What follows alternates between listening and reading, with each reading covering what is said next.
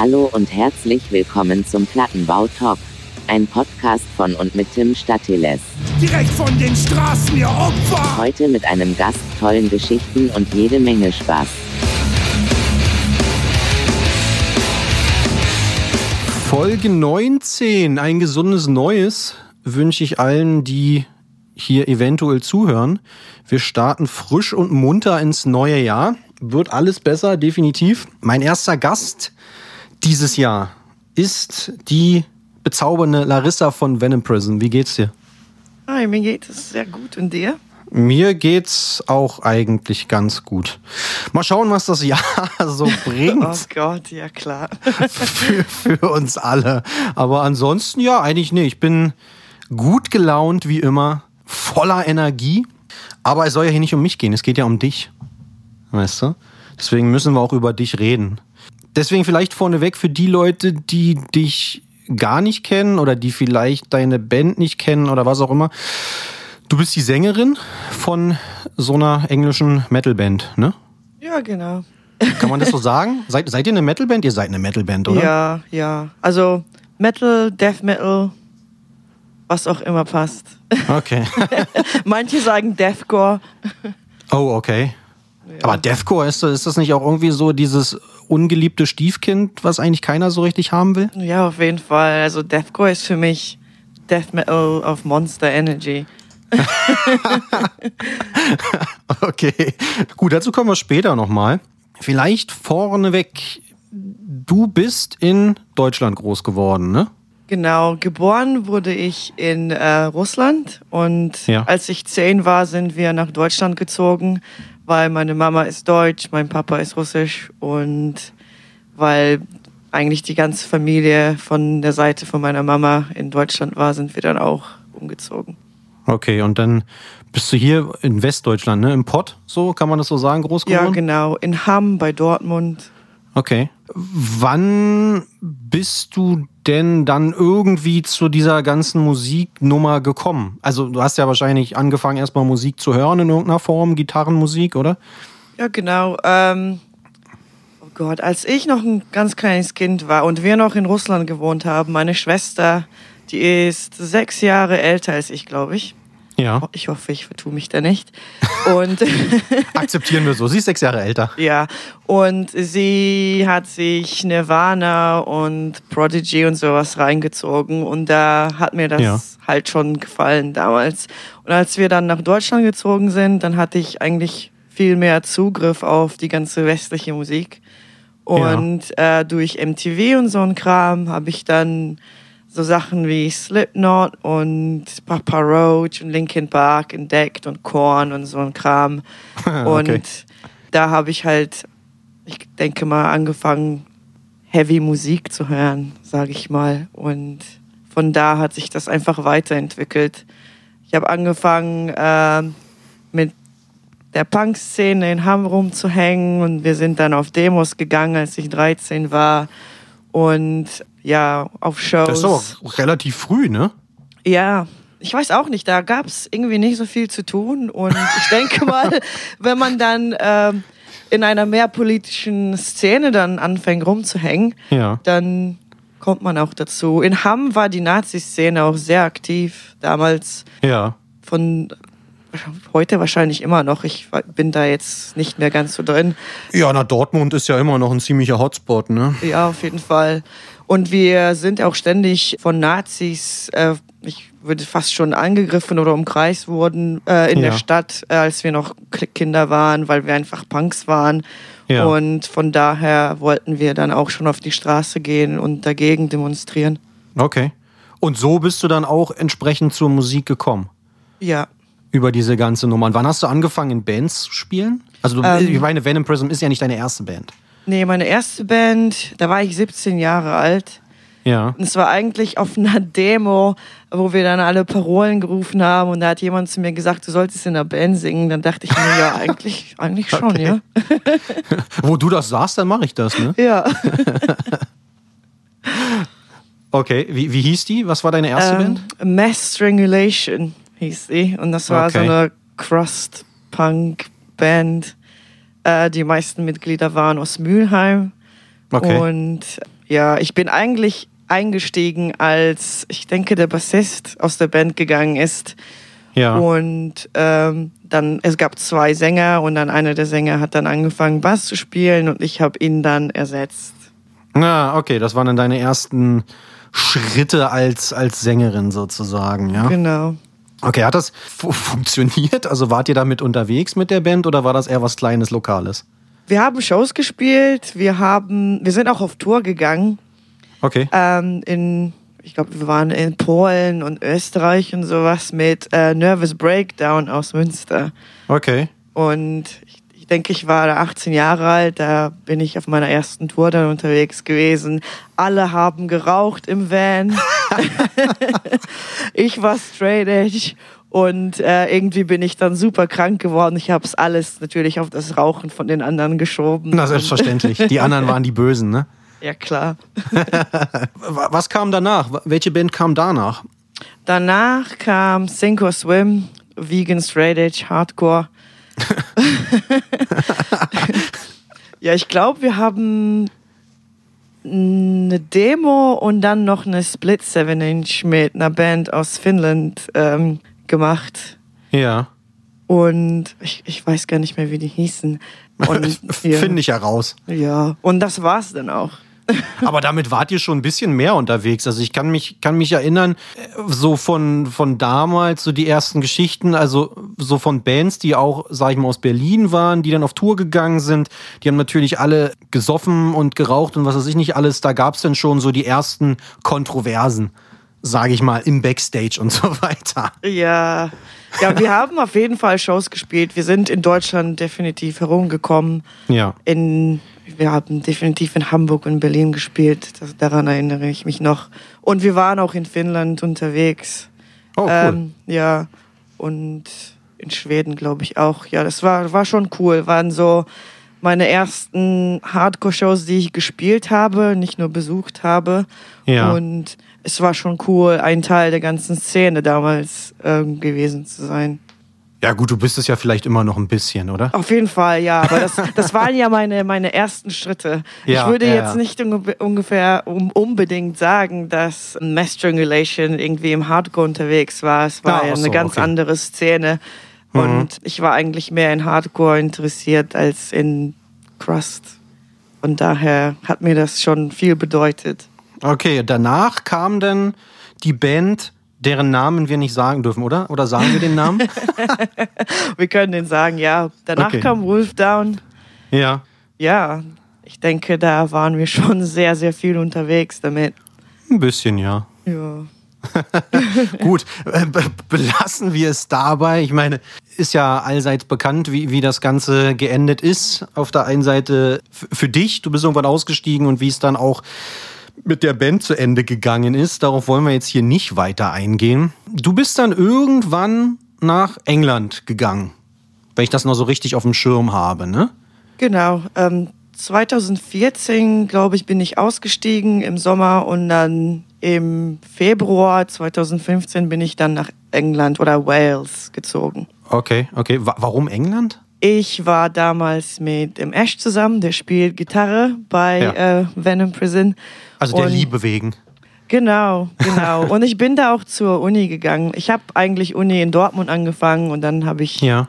gedacht, warum nicht dort weitermachen? Weil Okay. der Ash hat mit mir in Essen gewohnt und irgendwie hat es ihm in Deutschland nicht ganz so gefallen. Und dann Ah, dachte ich okay. mir, warum, warum mal nicht was anderes ausprobieren? Ja, ja, macht Sinn. Was hast du studiert? Äh, Grafikdesign, Okay, bist du fertig? ja. Arbeitest du jetzt auch in, in dem Beruf oder machst du was komplett anderes? Also ich mache nebenbei Sachen, ich mache viel für Venom Prison und für andere Sachen auch was nebenbei. Ja. Aber hauptberuflich arbeite ich eigentlich als Übersetzerin. Okay, gut. ja, also das gibt mehr Geld. Ja, gut, verstehe ich. Und irgendwie müssen wir ja doch alle über die Runden kommen, ne? Ja, das stimmt. Gut, also du bist dann in England, studierst dort. Wie, warum dann dort eine Band gegründet? Also wolltest du dann einfach weiterhin Musik machen oder hat dich dann wieder irgendwer auf einer Demo vollgequatscht und meinte, ey, du solltest in einer Band singen? Also, die, die ganze Sache ist eigentlich noch in Deutschland gestartet, weil Ash Ah, okay. war damals bei Brutality Will Prevail, er ist ausgestiegen, danach Ja. bin ich bei Wolf dann ausgestiegen und irgendwie haben, haben wir nach ein paar Monaten angefangen, ähm, es zu vermissen, Shows zu spielen. Und Okay. weil wir eigentlich schon immer eine Metalband äh, starten wollten, dachten wir, warum nicht jetzt? Und dann ähm, haben wir nach äh, Mitgliedern aus Deutschland gesucht, äh, so ein paar Freunde von uns. Wir haben mit denen geprobt, aber irgendwie hatten die dann weniger Interesse als wir. Also haben wir dann, wir haben dann zusammen zu zweit ähm, das Demo aufgenommen äh, im Wohnzimmer. Und äh, als wir dann nach England äh, gezogen sind, dann haben wir einfach die anderen Mitglieder dazu gefunden. Na, okay, okay. Und so, so ist das Ganze dann sozusagen sagen, seinen Lauf gegangen, ja? Ja, auf jeden Fall. Okay, jetzt hast du quasi in England, ich sag mal, eine Band gestartet, du hast da die, die Demo aufgenommen und so weiter, beziehungsweise ihr seid da groß geworden mit der Band und du bist ja auch mit Bands in Deutschland groß geworden. Ja. Gibt es da irgendwie einen Unterschied? Also, oder hast du einen Unterschied festgestellt oder funktioniert das in England genauso, wie es vielleicht in Deutschland funktioniert, wenn du eine Band startest? Ist ja jetzt erstmal egal, ob Metal, Hardcore oder Punk oder was auch immer. Du musst Shows spielen. Oder ist das in England, funktioniert das da anders? Ich würde sagen, das ist an sich genauso. Du musst Show spielen, du solltest Kontakte haben. Wenn du keine Kontakte hast, dann spielst du keine Shows oder beschissene Shows. Und das hilft dir auch nicht so wirklich weiter. Von daher waren wir schon ziemlich gut unterwegs, weil wir einfach Leute kannten, dadurch, dass wir vorher schon in Bands waren. Okay. Ähm, ja, und ja, die erste Show, die wir gespielt haben, haben wir mit Desolated gespielt. ich verstehe. Und ja, Richie hat eigentlich bei uns Bass gespielt für die ersten paar Shows. ja. Ja, so ging es dann los. Und das hat dann auch offensichtlich ja irgendwie ganz gut funktioniert. ja, ich würde schon sagen, wir haben, ich denke mal, nachdem wir ein paar Shows hier in UK gespielt haben, haben wir dann auch schon in Deutschland gespielt. Du hast uns ja auch gebucht mit Oh ja. Biohazard. ja. Ja, so Das ist auch schon eine Weile her. Ja, Ja. das ist sehr, sehr lange her. Ja. Ist es für eine englische Band leichter, Fuß zu fassen in England selber oder hier drüben? Als, sage ich mal, im Vergleich zu einer deutschen Band. als englische Band ist es definitiv einfacher, in England Fuß zu fassen. Ich denke mal, in Deutschland haben wir immer noch nicht ganz so viel Fuß gefasst, als, ähm, als es mit zum Beispiel mit Wolfdown damals war. Ja. Deswegen, ich denke mal, es ist immer einfacher dort, wo du auch herkommst oder wo deine Band stationiert ist. Ja, sozusagen. ja. Naja, gut, klar, du hast ja da auch deine Kontakte. Dadurch kann man sich natürlich auch leichter äh, Shows angeln. Nur manchmal ist ja schon öfters Thema gewesen hier auch im Podcast. Scheint es so, als wenn es Bands, ne, gerade mal im, im, sag ich mal, mit Blick auf die US-Bands, wenn die hier rüberkommen, ne, die haben es dann irgendwie doch manchmal ein bisschen leichter als die, die eigenen lokalen Bands. Und deswegen dachte ich eigentlich auch, dass es vielleicht für euch mit, mit Venom Prism vielleicht auch leichter gewesen ist, hier, vielleicht nicht nur in Deutschland, aber allgemein Europa, Festland bezogen, Fuß zu fassen. Weißt du, als es vielleicht mit anderen äh, deutschen Bands gewesen wäre. Persönlich denke ich nicht, dass das der Fall war. Ich glaube, es hat sehr viel geholfen, dass ich aus Deutschland komme, dass ich Ah, okay. dort in der Szene unterwegs war und dass mich einige Leute weiter verfolgt haben, nachdem ich bei Wolf dann ausgestiegen war. Mhm. Und genauso mit, mit Ash, weil er ja bei Brutality Will Prevail war und die Band ja auch ziemlich bekannt war in Deutschland damals. Und ähm, das ist, denke ich mal, was uns geholfen hat, Fuß zu fassen in Deutschland. Ja. Ähm, mehr als einfach der Fakt, dass wir als Band aus England kommen, denke ich mal. Weil Ja, okay. wir, wir spüren das nämlich genauso, dass Bands aus Amerika es einfach viel einfacher in Europa und in England und einfach überall haben. Ja, ja. Es ist äh, kurios eigentlich, ne? Keiner weiß so richtig, woran es liegt, äh, aber irgendwie ist es halt so. Ja, ist sehr Ne? strange. Auf jeden Fall. Wenn du die beiden Szenen mal vergleichen müsstest, die, die englische Hardcore-Metal-Szene und die Festland-Szene, gibt es da große Unterschiede? Ich würde sagen, dass die Unterschiede heute geringer sind als vor fünf Jahren. Okay. Ähm, vor fünf Jahren war die Szene hier drüben nicht so politisch. Ähm, in Deutschland war es auf jeden Fall viel politisierter und viel aktiver, äh, was ähm, die politische Meinung angeht. Mhm. Und hier ist das dann im Laufe der Zeit sozusagen mit dem, mit dem Trend einfach sich politisch zu bilden irgendwie gekommen, dass die Szene hier dann auch politisiert wurde. Okay, okay, aber sind die, weil das habe ich immer so mitbekommen, wenn ich in England auf Tour war mit irgendwelchen Bands, die Shows da drüben waren wesentlich, ich sag mal in Anführungsstrichen, gewalttätiger, also der, der Pit an sich und so weiter, als, sag ich mal, auf dem Festland. Das war für mich irgendwie immer so eine Besonderheit oder, oder so dieser gravierendste Unterschied bei diesen beiden Szenen. Ja, auf jeden Fall, das ist deutlich zu merken. Ähm, ich denke mal heute immer noch so, dass es hier viel härter abgeht im Pit als ähm, in, in Deutschland oder in Frankreich oder so.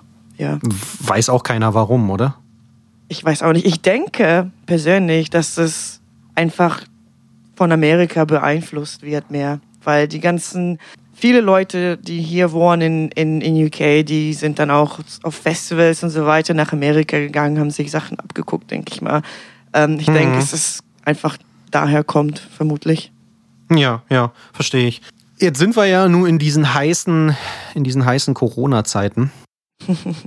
Ihr hattet ja wahrscheinlich auch nicht so wirklich Möglichkeiten mit, mit deiner, eurer Band letztes Jahr zu spielen. Oder sehe ich das falsch? Habt ihr, habt ihr Shows gespielt letztes Jahr? Keine richtigen Shows. Wir haben zwei Livestreams gemacht. Das war's. Sonst haben wir seit November 2019 keine Shows gespielt. Abgefahren. Das war wahrscheinlich auch anders geplant, ne? Ja, auf jeden Fall. Wir wären eigentlich äh, im März letztes Jahr auf Tour gegangen in ähm, Australien und ähm, in Asien. Ja.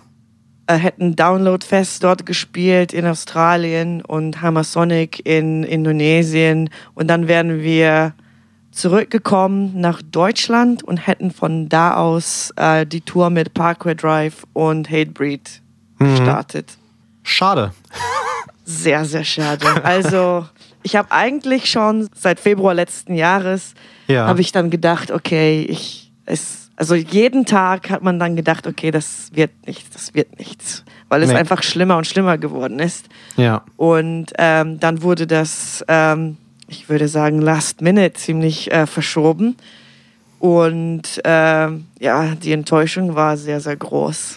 Absolut, absolut. Das, und es scheint ja irgendwie auch nicht so, so richtig Besserung in sich zu sein. Ne? Also irgendwie ist immer noch nicht so richtig absehbar, wann es wieder losgehen könnte mit Shows.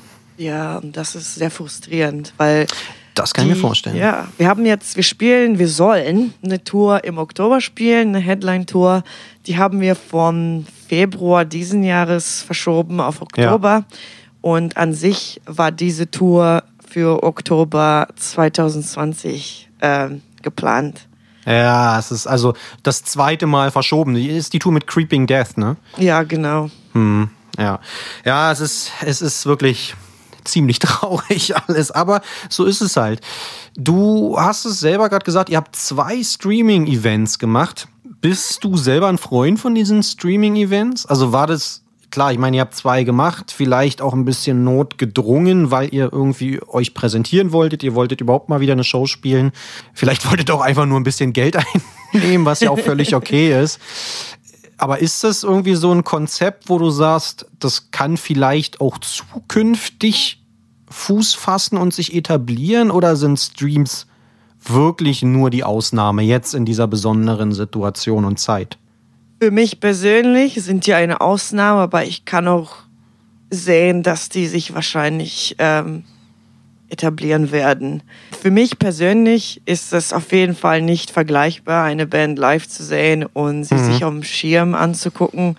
Ähm, Ja. Es ist es ist cool, weil du kannst einfach auf dem Sofa mit deinen Freunden oder mit deinem Mitbewohner oder mit deinem Hund oder Katze irgendwie äh, sich eine coole Show angucken, aber es, es ist wirklich, wirklich überhaupt nicht das Gleiche. Und wenn du als Band diese Show spielst, ist, kann sich das auch nicht vergleichen, weil für mich kommt die Energie auf der Bühne und die Stimmung auf der Bühne dadurch, dass Leute vor dir stehen und sich darauf freuen, dich live zu sehen und Ja. ähm, einfach diese Energie in den Raum herauslassen. Und wenn du das nicht spürst, dann macht es auch einfach nicht so viel Spaß. Okay, ja, das, das verstehe ich. Auf der anderen Seite mit so einem Stream hast du aber natürlich, sag ich mal, die Möglichkeiten, viel, viel mehr Leute auf einmal anzusprechen, ne? Ja, definitiv, auf jeden Also Fall. du kannst ja weltweit Leute erreichen und äh, sag mal, machst da deine Show, kannst da entspannt irgendwie, ohne dass dir irgendeiner auf der Bühne rumspringt oder irgendwas, kannst ja viel mehr Leute abgreifen. Ja, und du kannst das aufnehmen, alles schön editieren, Siehst damit alles perfekt aussieht, sich alles perfekt einhört, äh, alles mixen und mastern und ja, dann spricht man wahrscheinlich auch mehr Leute an manchmal, als wenn man eine beschissene Show gespielt hätte. Ja, absolut. das stimmt. Aber vielleicht, ich, ich habe neulich auch überlegt, ob das vielleicht auch irgendwie so eine Kombination aus beidem sich irgendwann mal etablieren kann. Weißt du, dass man irgendwie sagt, normale Shows sind wieder möglich. Ja, also mit ganz normal mit, mit Publikum und so weiter. Und gleichzeitig überträgst du die Show aber auch online. Ja, das wäre, denke ich mal, eine sehr gute Idee. Stell dir mal vor, wie viel mehr Tickets du verkaufen kannst, weil einfach viel mehr Leute hingehen können. Das klingelt richtig in den Kassen. Ja, Das ist, das ist super, ja. Du hast es auch gerade gesagt, aufnehmen, editieren, schön aussehen lassen. Ich habe mal ein bisschen bei euch äh, bei, bei Venom Prison in der, in der Diskografie gewühlt und geguckt. Bisher, in Anführungsstrichen, habt ihr ja nur Platten rausgebracht, also LPs mit mehreren Songs, ne? naja, wir haben zwei LPs. Davor hatten Genau. wir zwei EPs, also die Demo und äh, The Ja, Primal okay. Chaos. Und Ja. dann haben wir jetzt äh, letztes Jahr noch eine 12-Inch rausgebracht. Die sehen wir aber nicht als Album, weil Ach das, so, okay. weil das Aufnahmen von den zwei ersten EPs sind. Also wir haben die nochmal aufgenommen Mhm. und zwei neue Songs haben wir draufgepackt. Ah, okay, okay. Meine Frage wäre nämlich gewesen, also eigentlich zwei, zwei Fragen. Du hast es gerade gesagt, aufnehmen, so ein Stream und dann irgendwie, was weiß ich, aufarbeiten und dann kann man den ja immer noch anbieten. Wie, wie stehst du zu so einen DVDs bei Bands, so Live-DVDs, die man dann kaufen kann? Finde ich cool. Schaue ich Ja? mir gerne an, ja. Okay. Ja, ich finde immer das Bonusmaterial eigentlich super spannend. Also so Interviews und, und all sowas. Aber da habe ich irgendwie auch das Gefühl, klar, es ist natürlich wahnsinnig teuer, die ganze Produktion und so weiter. Aber das ist irgendwie, habe ich das Gefühl, auch weniger geworden. Ja, ich habe mich auch gewundert, warum es weniger geworden ist. Ich denke mal, weil DVDs an sich physisch nicht mehr so viel gekauft werden. Mhm. Du willst dir alles online anschauen. Stream Ähm, on Demand. Ja, und was, genau. ne? Ähm, aber ich habe mir die neueste DVD oder die neueste Doku von Parkway Drive angeguckt und Ja. ja, ich fand's super cool. Natürlich habe ich dann noch mal mehr vermisst, dass wir nicht mit denen spielen konnten. Ja, Aber ich war auch auf einer der Shows, die sie auf dieser Tour aufgenommen haben, die dann auch auf der DVD war. Und es war schon cool zu sehen, wie das alles zustande gekommen ist und gibt dir nochmal so einen anderen Einblick. Ja. Und ich finde sowas sehr spannend. Und Okay. wir, wir selbst nehmen auch ständig irgendwelche Sachen auf, wenn wir auf Tour gehen. Also wir haben ganz viel Material und wir hoffen, dass wir irgendwann mal irgendwas zusammenpacken können. für eine kleine DVD. Ja, sowas Siehst in der? Art. Direkt hier mal geteasert. Kommt Ja. irgendwann. Außerdem ist mir aufgefallen, dass ihr, was ja eigentlich auch durchaus üblich ist, gar keine Splits rausgebracht habt. Ja, Mit, mit anderen Bands. Wo, woran ist es gescheitert? Mag euch keiner? Kennt ihr niemanden? uns mag keiner. Nein, keine Ahnung. irgendwie hatten wir einfach immer, wenn wir angefangen haben, irgendwie Ideen für Songs zu haben und dann dachten wir, oh, wir machen eine Split mit der und der Band und dann haben wir einfach mehr Songs geschrieben. Dann dachten wir, fuck it, packen wir auf die Platte drauf. okay. ja, vielleicht kommt das demnächst nochmal. Wir würden gerne so eine Collab machen mit irgendjemandem, der vielleicht keine Metal-Band ist. Sowas, keine Ahnung, wäre cool mal irgendwas genreübergreifendes zu machen. Also sowas, was, keine Ahnung, wer, wer, wer macht so. Full of Hell in the Body Ja, sowas in der Art. zum Beispiel. Also dass, sie, dass ihr dann quasi zusammen irgendwie zusammen auf die Bühne geht in irgendeiner Form oder was auch immer. Ja, sowas finde ich Okay. ziemlich cool. Okay, ist ja dann schon sehr äh, arty. Ja. Okay. Nee, ist, ist, ja, ist ja nicht schlecht. Du hast es auch gerade selber gesagt, ihr habt schon lange keine Shows mehr gespielt, ne? ja. Wenn irgendwann Shows wieder losgehen sollten, ist jetzt vielleicht nicht nur auf, auf deine Band bezogen, vielleicht auch ein bisschen allgemein gesprochen. Glaubst du, dass Bands wieder irgendwie in Anführungsstrichen von vorne anfangen müssen? Weil ne, ihr, ihr habt keine Shows gespielt, ne, oft also eigentlich ist es ja so, man hält die Leute auch ein bisschen bei Laune, wenn man Shows spielt, ne, so ein bisschen Sachen released, neue Songs, Platten, was auch immer. Das ist ja jetzt alles nicht so richtig passiert. Ne? Die Leute haben, haben vielleicht auch gar nicht so einen, so einen richtigen Bezug mehr zu den Bands. Also me- meinst du das irgendwie, dass man von vorne anfangen muss? Also vielleicht nicht von vorne, aber sich wieder so ein bisschen was erarbeiten muss?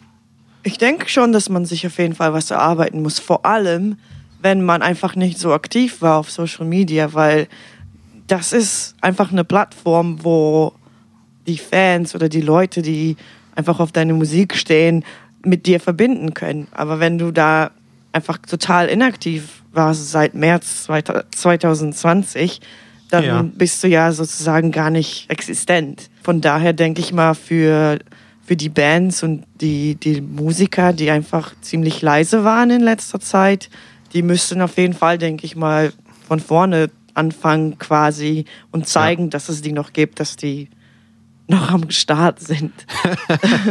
Ja, na, äh, absolut. Ich habe auch so ein bisschen das Gefühl, dass, dass genau, wie du es selber gesagt hast, dass die Bands, die, die online, ich sag mal, die kostenfreien äh, Plattformen nicht effektiv genutzt haben, dass da durchaus ja auch ein bisschen vielleicht was weggebrochen ist. Ja, auf jeden Fall. Das ist, also ich finde, das ist sehr, sehr merkbar. Und Ja. Bands, ähm, ich würde jetzt sagen, Code Orange zum Beispiel, die haben ja alles, die waren ja gar nicht still. Die haben alles genutzt, Ja. was die konnten. Ja. Die haben eine LP herausgebracht, kon konnten die Tour nicht spielen, haben als eine der ersten Bands einen Livestream gemacht und dann haben alle deren, diesem Trend dann gefolgt. Ne? Allerdings muss man sagen, den Livestream, das ist ja hier irgendwie im Podcast auch schon mehrfach erwähnt worden, den Livestream, den die dort gemacht haben, der hat ja, sage ich mal, Maßstäbe gesetzt. Auf jeden Fall. Also es war ja nicht einfach nur, die Band hat sich auf die Bühne gestellt, klassisch amerikanisch. Der, der Basser guckt die ganze Zeit auf seine Bassbox, so nach dem Motto, und der, der Sänger bleibt stehen. Also das war ja, war ja ein richtiges Spektakel, was die da äh, gezaubert haben. Ja, auf jeden Fall. Und das ist sehr bewundernswert, weil die haben ja das Ganze vorbereitet für ihre neue Tour, für die neue Platte. Ja. Und das konnten die dann halt nicht an die Leute bringen. Also mussten die sich auf jeden Fall was überlegen. Und ich habe viel erwartet von denen, weil wenn man sie live gesehen hat, dann weiß man, was man erwarten kann. Ja. Und die haben auf jeden Fall nicht enttäuscht. Die haben, haben geliefert, ne? Ja. Trotzdem muss man ja sagen, bei euch ist es ja auch durchaus äh, nach vorne gegangen. Ihr habt ein neues Label. genau. Ihr seid jetzt bei Central Media. Bist du zufrieden? Ja, auf jeden Fall. Ich denke mal, wir sind da in guten Händen und einige unserer Freunde und Bekannten und Bands, die wir bewundern, sind da drauf. Ja. Ist aber ein schöner Werbetext, den du jetzt gesagt hast. Ja, auf jeden Fall. ja, aber das ist tatsächlich so. Okay.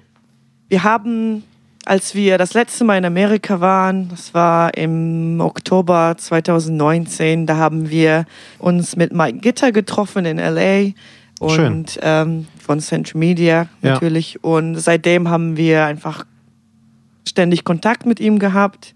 Und wenn man sich so fühlt, als ob jemand wirklich Interesse an dir hat und ähm, einfach immer wieder zu dir kommt, ohne dass, dass du betteln musst, sozusagen. Ja, ich verstehe dann, das, ja. Dann ähm, denke ich mal, kann man sich auch gut fühlen dabei. Ja, absolut. Das ist, aber das ist doch schön zu hören, dass da irgendwie so ein, naja, so ein, so ein gegenseitiges Interesse auch besteht. Auf der anderen Seite, das ist ja irgendwie so auch der Knackpunkt. wenn ihr jetzt dort zu Central Media wechselt, seid ihr im Vergleich zu anderen Bands eigentlich ein kleiner Fisch dort in dem Becken, ne? Definitiv. So, und das nimmt einem ja vielleicht auch im ersten Moment erstmal so ein bisschen Druck weg, oder? Als im Vergleich zu dem Label, wo ihr vorher wart. Ja, auf jeden Fall. Also ich würde sagen, ich würde jetzt nicht sagen, dass wir die größte Band auf äh, Prosthetic Records waren, aber Aber schon eine der etwas größeren dort. Definitiv eine der aktivsten im Moment Ja. auf jeden Fall. Und ähm, ich würde sagen, dass, also wir wissen, wie viel Geld investiert wurde in unsere Releases und dafür, dass so wenig investiert wurde, denke ich mal, sind die Ergebnisse ziemlich gut gewesen. Und wenn man, und wenn man dann mit, mit diesem Wissen auf ein Label wie Central Media geht, dann denke ich mal, kann man, hat man schon Erwartungen, dass es ein bisschen besser wird, Ja. wenn du ja, weißt, was ich meine. Ja, absolut. Es, es, es wird wahrscheinlich sehr viel besser. ich glaube, also gibt ja durchaus einige Leute, die haben auch ihre Erfahrung gemacht mit Prosthetic. Äh, das ist aber auch nochmal ein anderes Thema. ähm, von daher, nee, ich glaube auch, es ist auf jeden Fall ein cooler Schritt, den er da macht und bin ich auch mal gespannt, wie es dann, wie es da mit euch weitergeht. Habt ihr Ziele, Pläne, Wünsche mit der Band nach Ja. Corona? Ja, ganz viele. Also momentan hält Corona uns davor auf, äh, unsere Platte zu Ende aufzunehmen. Wir haben im Dezember angefangen mit den Drums. Ja. Und da haben wir eine Woche lang äh, die ganzen Songs aufgenommen. Und dann hätten wir am 4. Januar zurückkommen sollen, um ähm, Gitarren und Gesang aufzunehmen. Ja. Und äh, weil wir jetzt hier im Lockdown sind in England, ist das natürlich nicht möglich. Ja, verstehe ich. Ja, von daher, ja, was haben wir übrig? Ähm, Nochmal über die Songs zu gehen, schauen, ob man da Ja. irgendwas verbessern kann. Ja. Ähm, das mache ich momentan um, mit, mit den Vocals. Und wenn wir dann ins Studio können, dann machen wir natürlich weiter. Und wir hoffen natürlich, dass die Platte noch dieses Jahr herauskommen kann. Aber irgendwie Mhm.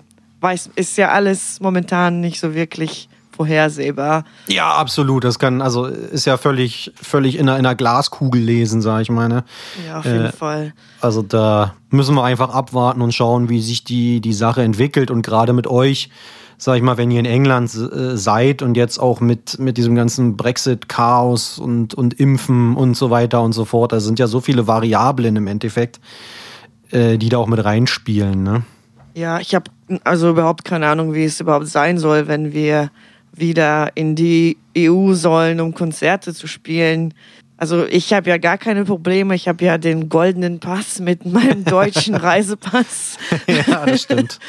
Ähm, die anderen, die müssen sich wahrscheinlich irgendwie ein Arbeitsvisum holen. Vermutlich, das ist ja irgendwie auch alles noch so ein bisschen in der Schwebe. Ke- Keine Ahnung, was sich, was sich da ergibt. Aber okay, also du hast selber noch die deutsche Staatsbürgerschaft? Ja, ich habe die deutsche und die russische. Okay, und dann schmeißen die dich in England nicht raus? Nee, Okay. äh, weil ich vor Brexit hier hingezogen bin. Ah, okay. und hier dann mittlerweile schon fast sechs Jahre bin, habe ich dann, ich musste mich natürlich irgendwo bewerben online in so einem Ding, wo dann, also ich, ich darf hier wohnen und ich darf Okay. hier angeblich für immer wohnen und ja, Na, mal abwarten, ne? ja. Es sei denn, ich ziehe um für mehr als fünf Jahre, dann darf ich nicht. Dann darfst du nicht zurückkommen. Dann muss ich wahrscheinlich mit einem Visum zurückkommen. Oh, um Gott, ist auch alles kompliziert, ist das Ja. immer ein Wahnsinn. Ich kann an sich mich jetzt aber auch für eine Staatsbürgerschaft bewerben, aber irgendwie ist mir das zu viel Arbeit und Geld und ja, Ja, pff, und wenn es auch so geht, ist ja auch eigentlich völlig egal. ja, auf jeden Fall. Ich Also. denke mal, ich würde auch gerne mal wieder zurück nach Deutschland irgendwann, von daher. Na, schauen wir mal, ne?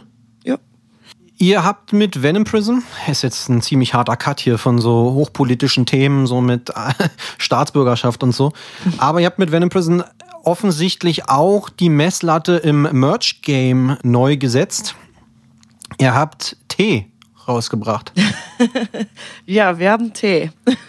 Warum Tee? Also der Klassiker ist ja, wenn man schon sowas macht, eigentlich immer Kaffee, oder? Ja, Kaffee ist so ein Ding. Jeder macht Kaffee. Ähm, wir Und wollen nicht macht Tee. machen, ja, wir wollen nicht machen, was alle machen. Ja. Und außerdem äh, hier in England ist Tee ziemlich groß. Ja, das und stimmt. Äh, Pitch Black North, das ist die Tee-Firma, die das dann macht. Die haben uns von Anfang an mit Tee versorgt. Die haben hier, das ist so eine Satanic Tea Company. Und Wow. ich habe ja auch, ähm, ich benutze deren Tee auf Tour.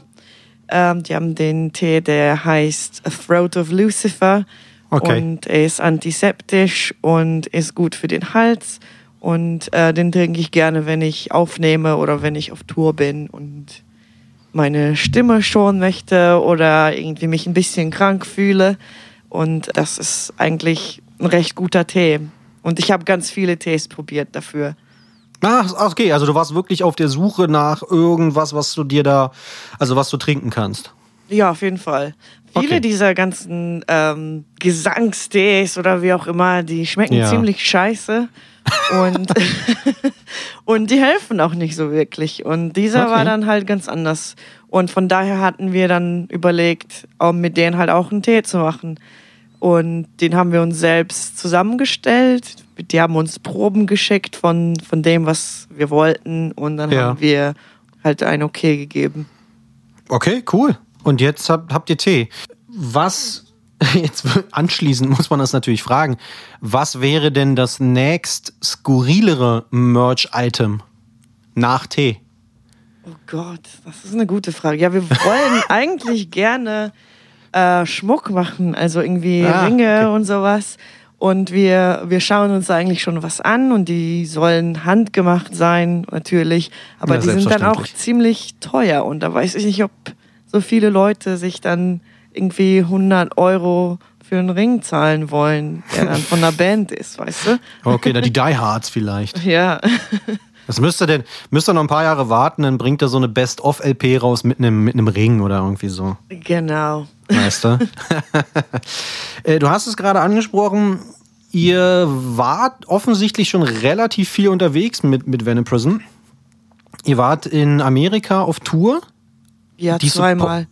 Zweimal, okay. Ja. Was, die erste, war das beides mal mit der Band, die wir ja auch nicht sagen können? Äh, Die erste war mit Aborted. Das war, ah, stimmt. ja, das war so, eine, so ein Tour-Package mit sieben Bands. Es waren Aborted, Ingested, Psychroptic, Distant Tomb und äh, noch ganz viele andere. Ich, ja, Ähm, ja. Hm. Okay. Ich weiß gar nicht, wie die, die machen. Das ist aber die Tour, die Aborted auch hier in Europa immer machen, ne? Nee, das war, das ist so eine Festivaltour. Ähm, Ja, ich, ja, ja, aber ich, ich dachte, ich dachte, das machen, ich dachte, das wäre die so eine Aborted Headline Tour, die die auch hier drüben machen, in, bei uns in Europa. Aber es, ich kann mich auch irren. Ich weiß, dass die so eine hier auch machen, aber die Ja. ist nicht, die hat nichts damit zu tun. Vielleicht Ach ist sie so, einfach okay. darauf gefallen oder so, keine Ahnung. Okay, okay, okay.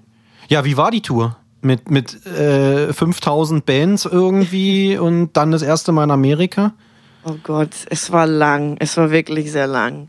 Ähm, Auch wieder so sechs Wochen oder sowas? Ja, fünf Wochen waren es. Ah, okay. Einige Fahrten waren irgendwie äh, 17 Stunden. Hm, schön. Und äh, ja, da gab es natürlich einige Off-Days, aber die, da sind wir dann auch nur den ganzen Tag gefahren. ja.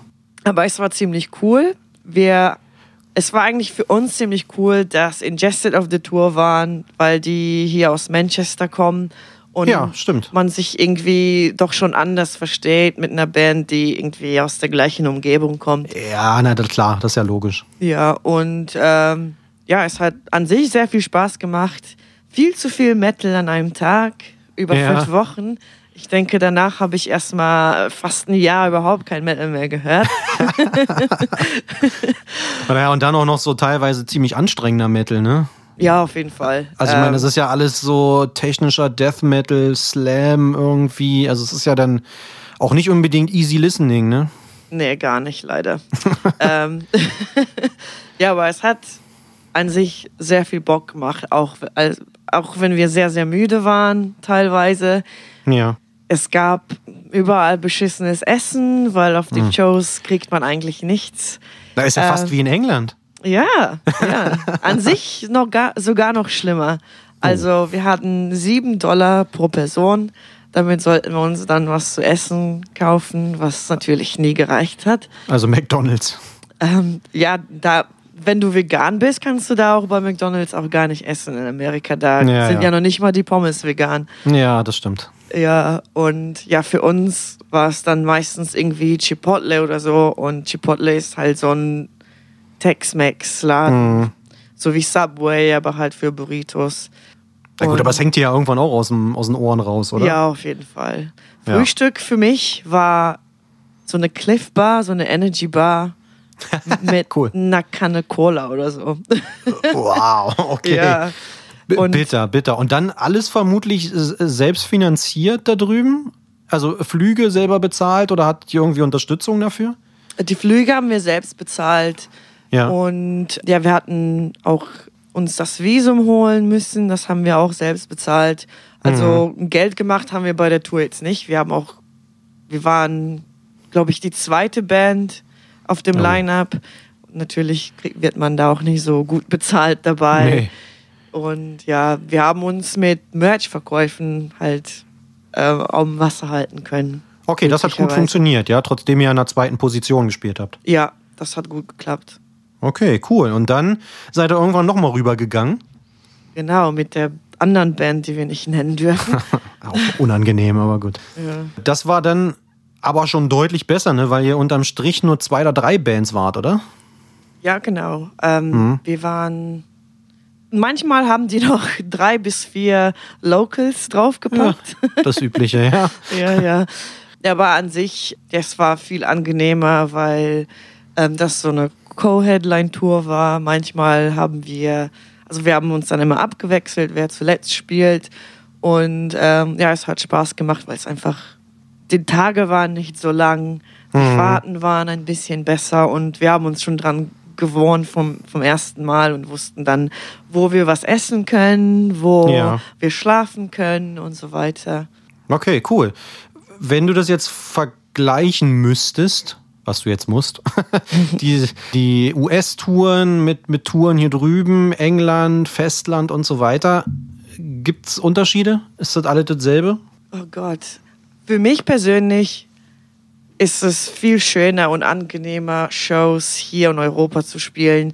Einfach weil der Promoter sich um dich kümmert. Es gibt alles und du bist zufrieden. Und wenn die Show noch gut ist, ist das einfach perfekt. Und in Amerika, egal wie groß du hier in Europa bist, wenn du das erste Mal darüber, da, darüber gehst, dann fängst du von neu an Ja.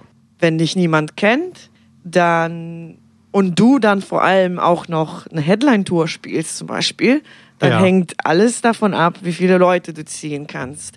Und Absolut. Wenn, wenn du dann irgendwo im Buttfuck Nowhere spielst, Ja. ähm, dann kommen vielleicht auch mal nur fünf Leute, weißt du?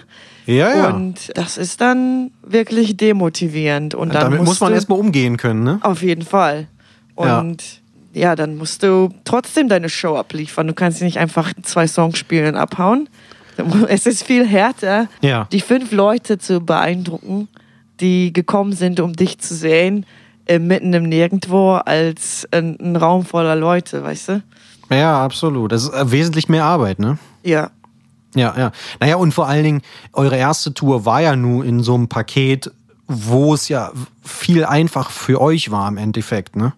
ja. Äh, selbst wenn nicht so viele Leute zur Show gekommen sind, gab es dann Ja. halt irgendwie 40 Leute von den Bands, die dann im Raum waren. Genau, damit war ja wenigstens der Raum schon mal etwas gefüllt. Ja, ich muss sagen, dass selbst auf der ersten Tour mit so vielen Bands und mit Aborted gab es Shows, wo es nur 20 Leute gekommen sind. Ja, das ist irgendwie, die haben auch ihre Märkte. Ja, auf jeden Fall. Und halt Ne? wirklich, wenn du mitten im Nirgendwo spielst, dann kannst du auch nicht so viel erwarten. Ja, das, aber ist, das ist ja in Amerika, es sind ja auch alles immer ganz andere Distanzen. Also du musst ja teilweise auch, sag ich mal, in irgendeinem mistigen äh, Hinter, Hinterlanddorf da irgendwo spielen, um einfach von A nach B zu kommen, ne? Ja, definitiv. Das Also, also klar, du kannst auch äh, 45 Stunden einfach durchfahren. Oder aber du spielst dann halt vielleicht irgendwo, keine Ahnung, in, in, in Petys Pub irgendwo eine Show. Ja, es ist definitiv einfacher, irgendwo eine kleine Show zu spielen, auch wenn gar keine Leute kommen. Und du machst dann ein bisschen Geld, als wenn du die ganze Zeit durchfährst für zwei, Ja. drei Tage, ohne eine Show zu spielen. Ja. Das, also es macht schon Sinn, diese kleinen, schlimmen Shows zu spielen. Ja, ja, ja, absolut. Das war ja dann im Endeffekt auch so eine Pakettour mit Aborted. Siehst du das als, sage ich mal, ein Werkzeug, als ein Instrument für eine, für eine junge kleine Band nach vorne zu kommen? Oder wenn du jetzt eine Empfehlung aussprechen solltest an kleine, jüngere Bands, macht's anders, spielt er euch erstmal selber den Arsch ab, bevor ihr euch dann in irgendeinem Paket versteckt? Beides hat seine Vorteile. Wir haben an Okay. sich beides gemacht. Wenn wir haben angefangen, selbst Shows zu spielen hier in, in Europa und in England und waren selbst erstmal unterwegs. Und dann haben wir kleinere Touren angefangen zu spielen. Und bis wir dann so Touren mit Aborted angeboten bekommen haben oder mit Trivium. Und ähm, beides hat seine Vorteile. Natürlich, wenn du mit so einer großen Band irgendwie dann am Tour-Package bist, musst du deren Fans beeindrucken. Und wenn du Absolut. ganz anders klingst als die Headline-Band, dann ist das sehr schwierig Wie bei Trivium? wie bei Trivium. Da muss ich sagen, die erste Show auf dieser Tour, die wir mit denen gespielt haben, die war in Holland.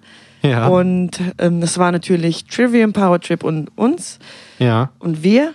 Und ja, wir haben damals überhaupt nicht auf der Bühne geredet. Wir haben, das war halt unser Ding, einfach aufzutauchen, zu spielen und zu verschwinden. Nichts sagen, gar nichts. Das Und Konzept. ja, das Ja. ist das ist vor allem dadurch gekommen, weil ich bei Wolfdown immer so viel geredet habe und ich es eigentlich gehasst habe, wie die Pest. Und dann wollte ich das einfach nicht mehr machen.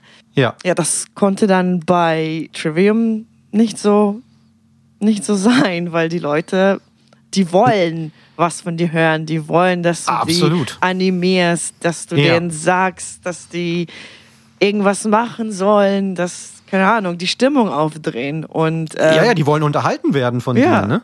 Weil die sind nicht da, um dich zu sehen.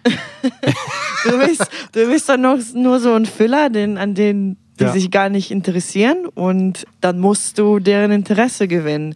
Ja. Und ähm, natürlich ist, äh, finde ich, das schwieriger, als wenn du deine eigene Show spielst mit deinem eigenen Publikum. Und ähm, aber daran muss man sich gewöhnen und man kann dadurch auch neue Fans gewinnen, die dann auch für immer da sind, weil Mhm. Trivium haben ganz, ganz treue Fans. Aber das ist ja auch so ein Metal-Ding, ne? Ja, Also die Metal-Fans sind ja sowieso, finde ich jedenfalls, auch ein bisschen loyaler. Also wenn du da irgendwie, sag ich mal, von den Eltern so dieses Metal-Ding äh, weitergegeben bekommst, dann, dann bleibst du ja da auch irgendwie jahrelang dran, oder? Ja, ja, definitiv. Und das merkt man auch jedes Mal, wenn man wo auch immer eine Show spielt, Ja. eine Metal-Show spielt, dass die Leute einfach die Bands supporten, Ja. wenn sie die mögen und lieben. Und es ist halt eigentlich gar nicht zu vergleichen mit Hardcore, wo das alles mehr um den Hype geht. Ja, das, das, ja, also es ist, sind auf jeden Fall zwei unterschiedliche Welten. Ja, Diese Hardcore- und diese, diese Metal-Welt, ne? Definitiv. Und du hast ja in beiden. Du warst in beiden unterwegs, du hast mit Bands in beiden Welten gespielt. Wenn du da mal so ein bisschen zurückblickst, das war auch eine grandiose Überleitung, da klopfe ich mir kurz selbst auf die Schulter. hast du einen Lieblingsort, wo du gerne spielst, wo du immer wieder gerne zurückkommst? Ja, also es ist definitiv für mich Berlin. Ja, das wollte ich hören. Damit können wir auch schon können wir zur nächsten Frage übergehen. Nee, Spaß. Du wusstest einfach, dass ich das sage, oder? Ja, Berlin ist am besten. Berlin und London sind so die coolsten Plätze für mich, äh, für Okay. Shows. Und Paris, auch seit neuestem. Warum Paris? Seit wir Trivium dort gespielt haben, habe ich einfach Paris so lieb gewonnen. Irgendwie mochte ich Frankreich nicht so sehr und Shows Ja, dort haben mir nicht so gefallen. Aber seitdem ist jedes Mal, wenn wir irgendwie zurückgekommen sind, was ziemlich cool. Und ähm, ich denke mal, wir haben da jetzt Fuß fassen können. Ist keine Ahnung, mir gefällt es sehr jetzt. Ich weiß auch Okay. nicht warum, ich kann es nicht beschreiben. Das Okay. Einzige, was ich hasse, ist, dass die in den Clubs diese ganzen äh, Dezibel-Sachen haben, wo man einfach nicht laut spielen kann. Ja, ja, diese Und das Limiter, ist ne? nervig, ja, genau. Ja, das ist, das kann ich mir vorstellen. Das ist ja gerade irgendwie auch bei Live-Musik ein bisschen schwierig. Vor allem, wenn man laute Musik spielt. Ja, das, das stimmt. Gibt es irgendwo einen Ort, wo du gar nicht mehr spielen willst, weil die Erfahrungen so schlecht waren? Oder vielleicht andersrum, gibt es irgendwo einen Ort, wo du unbedingt mal spielen willst? Ich will sehr, sehr gerne nach Japan und nach Russland. Äh, weil in Ins Russland habe ich, genau, da habe ich noch nie Shows gespielt, würde ich gerne machen. Und äh, Japan, weil ich, äh, da waren wir mit Wolfdown einmal in, in Tokio und es war super geil und deswegen will ich gerne wieder zurück. Ja. Nicht schlecht. Nicht Australien? Neuseeland? Neuseeland, keine Ahnung, ich habe überhaupt gar nichts von Shows dort mitbekommen. Von daher Ah, okay. ist das irgendwie nicht so am Schirm für mich. Aber Australien würde ich auch sehr gerne machen. Naja, kommt ja vielleicht. Ja, weil das war ja gebucht. Deswegen, es stand ja eigentlich schon direkt vor Ja. der Tür. Ne? Ja, das, das verstehe ich. Denn abschließend muss man ja einfach auf dieses Thema zu sprechen kommen. Das leidige Thema äh, der Geschlechterverteilung. es ist ja also nicht leidig, weil es, weil es nervig ist, sondern eigentlich ein leidiges Thema, weil es irgendwie, also es ist ja keine Änderung in Sicht. Ne? Ich meine, du als, als Frau in diesem ganzen, in dieser ganzen Pimmelparty, sage ich mal, ist ja auch egal, ob Hardcore, Punk oder Metal, das ist ja irgendwie alles sehr männlich dominiert. Woran liegt's? Warum sind da so wenig Frauen? Ich denke, das liegt einfach daran, dass wir so sozialisiert wurden. Ich, vielleicht ändert sich das in der Zukunft, weil die Zeiten ändern sich und irgendwie ist die Gender-Frage momentan auch ziemlich groß, äh, was an sich hoffentlich eine, keine Ahnung, was Gutes für die Zukunft ist. Aber als ich aufgewachsen bin, dann war das natürlich nicht so feminin, wenn man irgendwie sich im Schweiß herumbadet mit Männern und vor, vor der Bühne um ein Mikrofon kämpft und so weiter. Ja. Oder einfach nur ein Instrument spielt. Ja. Ein Gut, also- Instrument wie Schlagzeug oder Gitarre. Ja, ja, ja, ja, absolut, absolut. Also hat sich ein bisschen was verändert? Wenn du zurückdenkst an deine Anfangstage und, und jetzt so 2020, 2021 oder eigentlich müssen wir sagen 2019, weil 2020 hat ja nicht stattgefunden.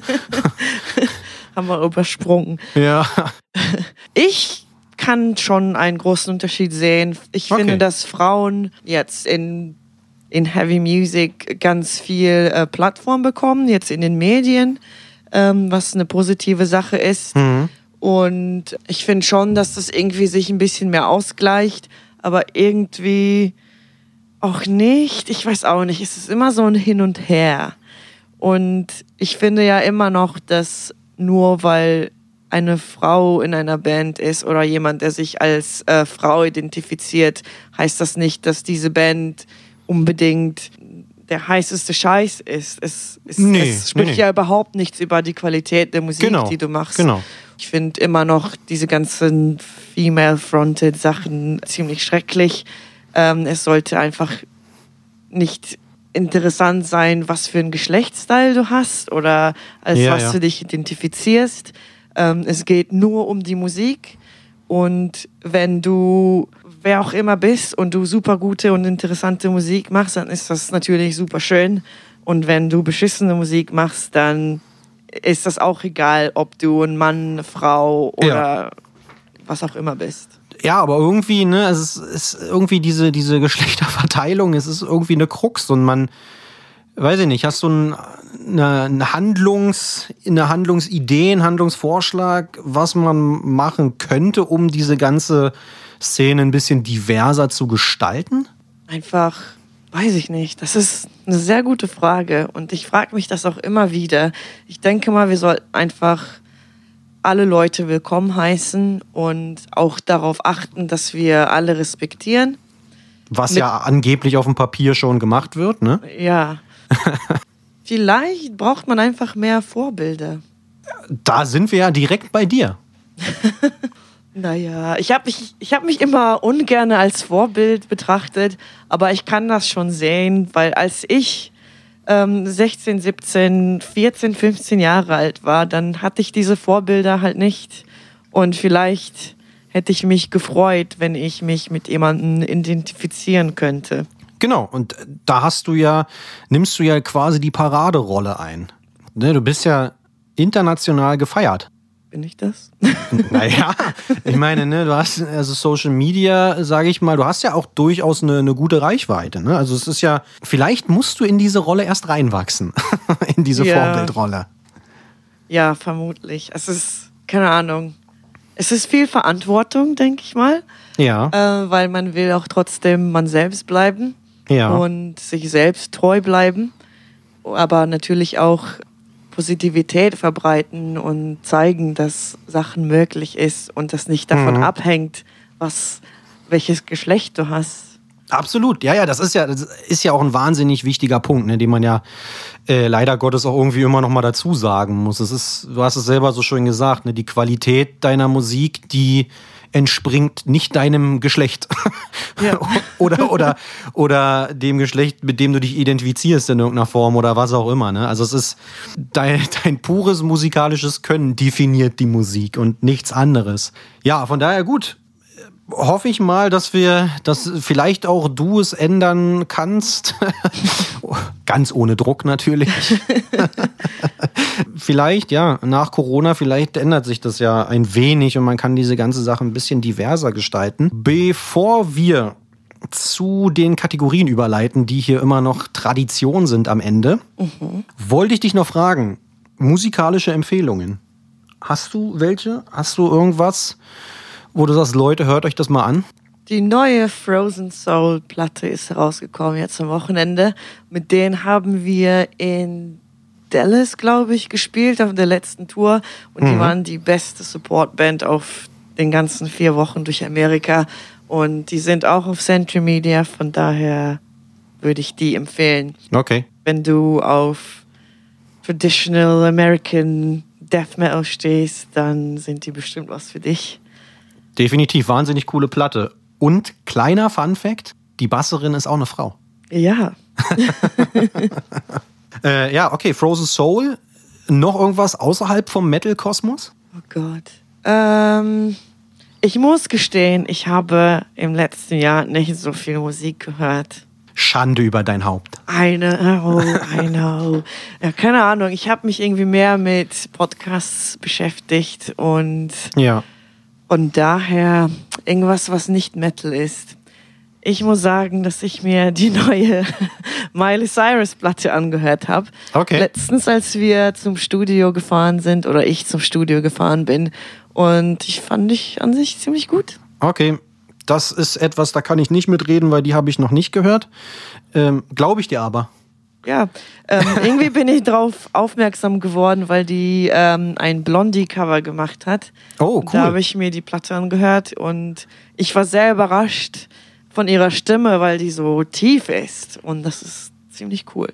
Okay, also bei einem Blondie-Cover, da, da höre ich dann, das gucke ich mir dann doch nochmal an. Damit wär's das von meiner Seite mit, mit dem Hauptteil. Ich würde quasi jetzt mit so einem kleinen Trommelwirbel überleiten wollen zu den Kategorien. Keine Ahnung, ob du dir schon mal hier eine Folge angehört hast. Zum Abschluss gibt's immer noch mal so fünf Entweder-Oder-Fragen Okay. und äh, ein Wunsch-Line-Up. Das machen wir danach. Also erstmal die Entweder-Oder-Fragen. Bist du bereit? Ja, Frühstück oder Abendbrot? Frühstück. Bist du ein Frühstücksmensch, ja? Ja, ich habe früher eigentlich immer Frühstück ausgelassen, aber seit ich, keine Ahnung, wieder ständig am Arbeiten bin, finde ich, dass, dass es mich aufweckt und ich kann ohne Frühstück mittlerweile nicht mehr funktionieren. Von daher Frühstück. Ja, okay. Ey, beim Thema Essen fällt mir gerade noch was ein.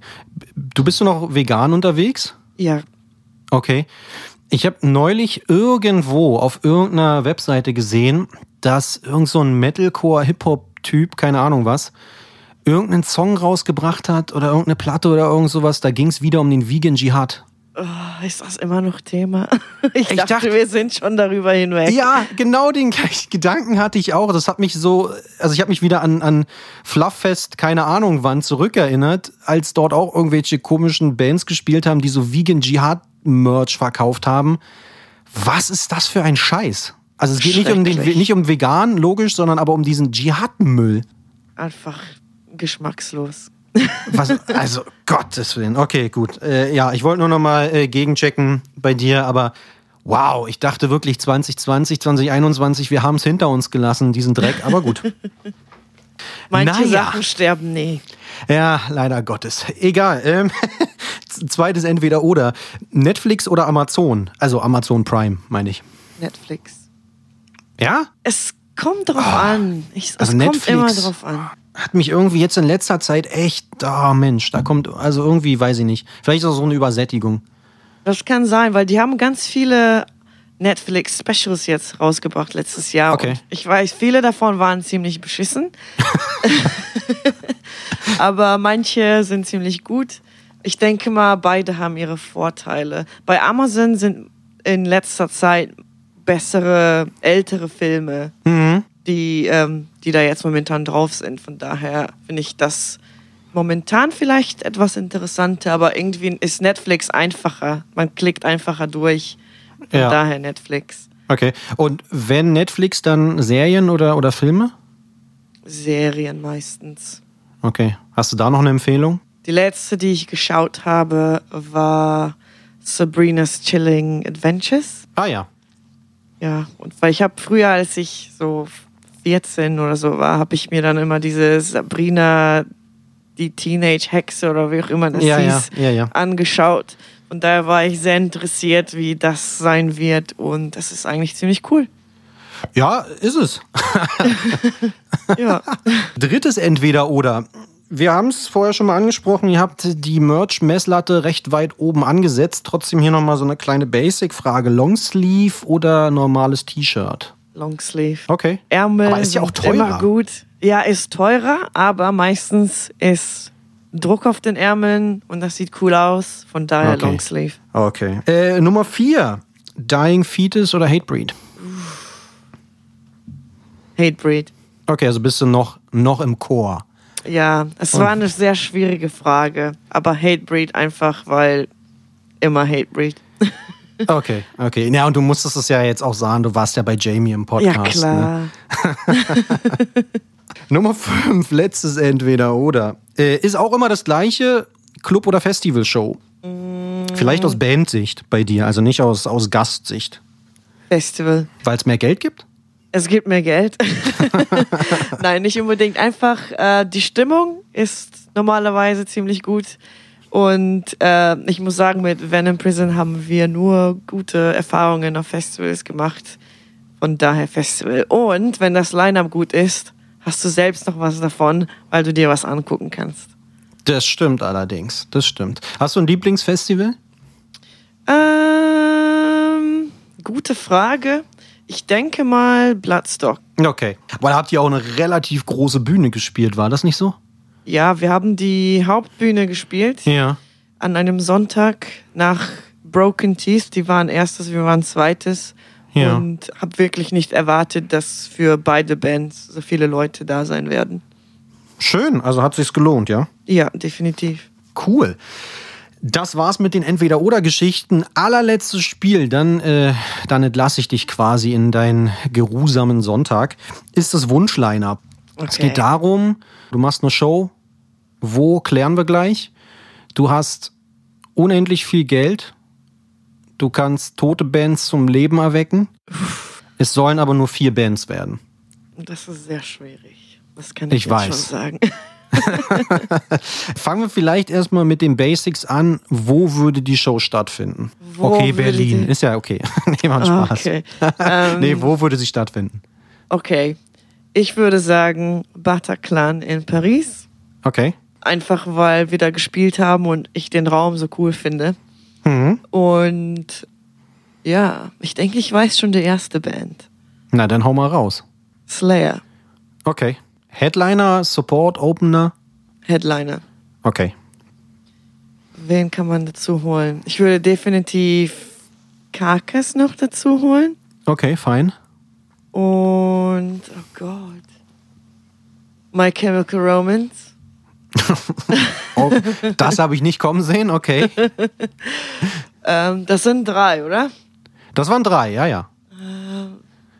Wer soll eröffnen? Hm, also ich habe Slayer. Ja. Was hatte ich noch? Carcass und äh, My Carcass. Chemical Romance. Okay. Slayer, Cannibal Corpse, Carcass, My Chemical Romance. Okay. Ist auf jeden Fall ein teures Line-Up, kann ich mir gut vorstellen.